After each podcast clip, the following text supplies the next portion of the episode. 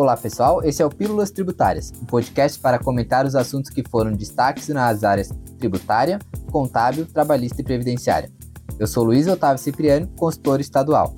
Eu sou Samuel Vieira, consultor da área de tributos estaduais, é, e o assunto de hoje é o crédito CMS, e hoje iremos tratar é, sobre as regras a serem observadas na sua apropriação e assuntos relacionados. Falaremos sobre o, o crédito do ICMS, sobre as compras de imobilizado, mercadorias para revenda e insumos, o crédito sobre energia elétrica, no caso de empresas indústrias, e também a questão do crédito das transportadoras, referente ao TTD 1030 e o crédito presumido.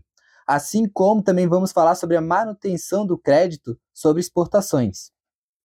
É, para começar, é necessário é, esclarecer que essa discussão do crédito só existe por causa do princípio da não coletividade, tá? O ICMS, diferente de alguns outros tributos, né, ele é um imposto não cumulativo, conforme definido no artigo 155 do parágrafo 2 do inciso 1 da Constituição Federal.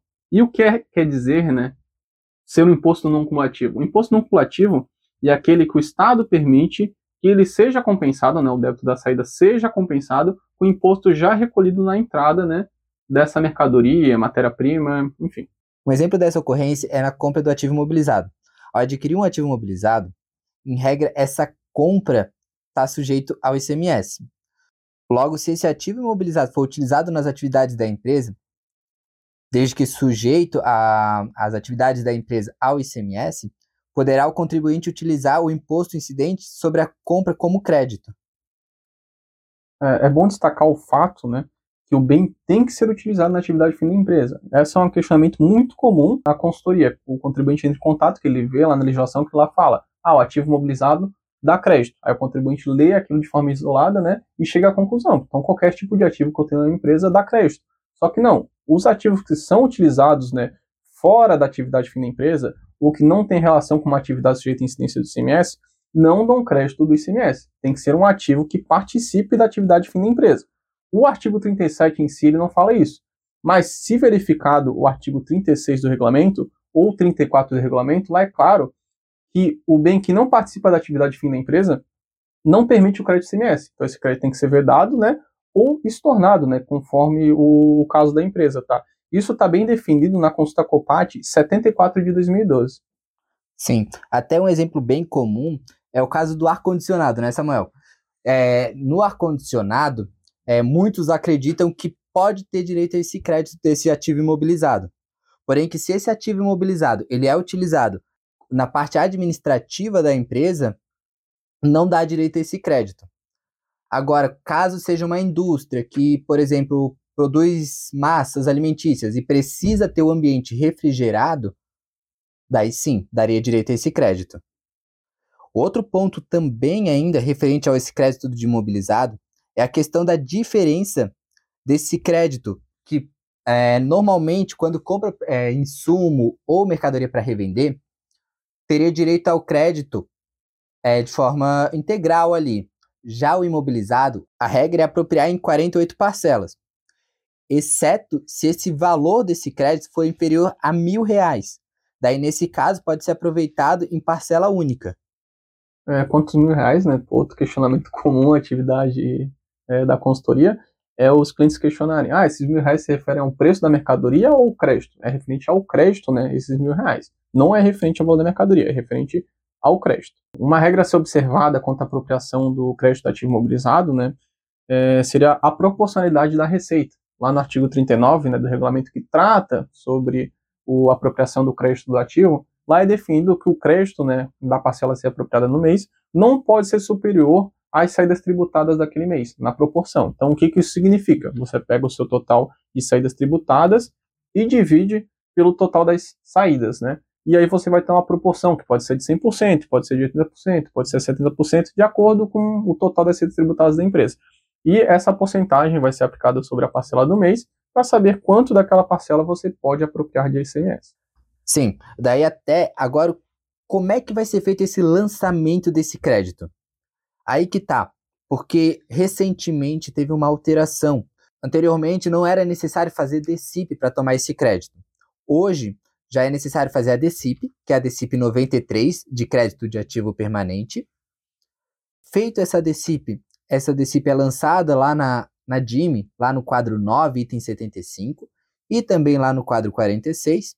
Já no SPED fiscal, a escrituração tem que ir lá no bloco G e também lá no registro E111, onde é feito o código de ajuste SC020065. É, outra possibilidade do crédito, além do, do ativo mobilizado, seria da energia elétrica.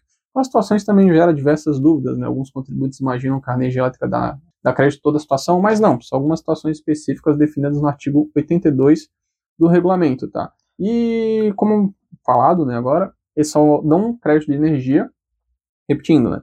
Os casos que estão listados no artigo 82 do regulamento. Então, até as possibilidades desse aproveitamento de energia elétrica, uma delas seria a questão da revenda de energia elétrica para terceiros, certo? A outra, que também é possível, é no caso de quando, para aproveitamento no consumo que é resultante de operações de saídas ou prestações para o exterior.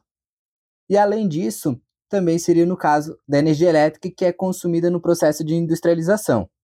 É, no caso da energia elétrica consumida no processo de industrialização, seria o faturador mais comum do, do crédito CMS para energia elétrica, né? Exportação, caso de revenda de energia, são situações mais raras, né? Da indústria é muito mais comum, né? Por causa do número de empresas desse setor.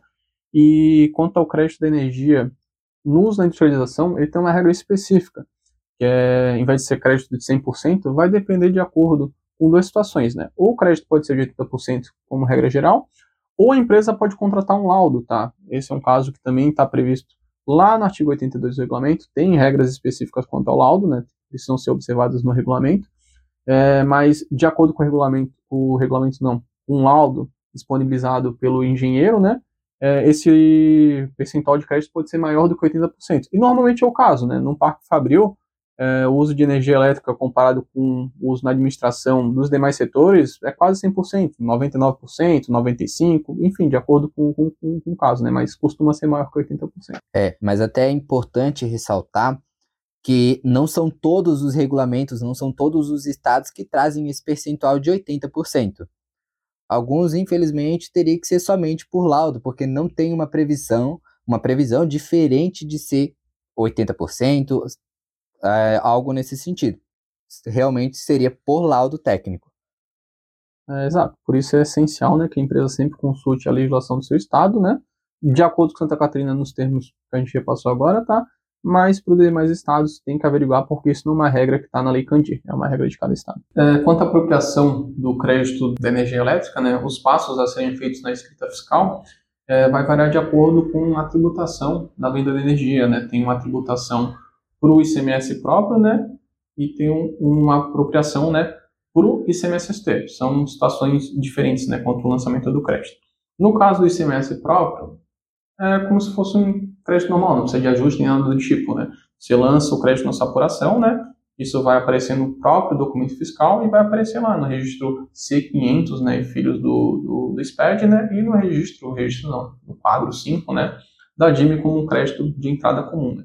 Já do ICMS-ST é, é passível de lançamento via ajuste, né? Porque o ICMS-ST, por não, der, não dar para apropriar direto o ICMS pela nota, né? É necessário o ajuste. Na DIME fica via DCIP, né? Seria DCIP 94 de outros créditos, né? E no SPED seria um ajuste, o SC, sequência de 7 zeros final 1, que é lançado no C597. Saindo um pouco do crédito de energia elétrica e do ativo mobilizado, Outra questão que é bem recorrente é a questão do crédito na atividade de transporte. É, no estado de Santa Catarina, é permitido a transportadoras é, aproveitar crédito referente a lubrificantes, combustíveis, aditivos, fluidos, pneus, câmeras de ar e peças de reposição.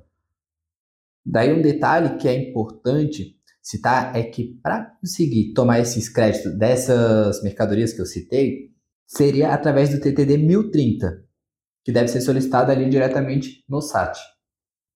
É uma tratativa diferente contra o TTD 1030, tá? É que esses créditos eles não podem ser apropriados diretamente pelo documento fiscal, mas o Estado solicita que seja feito dessa forma. Então, ah, vamos tomar algum crédito ali de, é, de peça, pneu, enfim, indiferente se é ICMS próprio, ICMS ST, precisa fazer o ajuste específico do TTD 1030.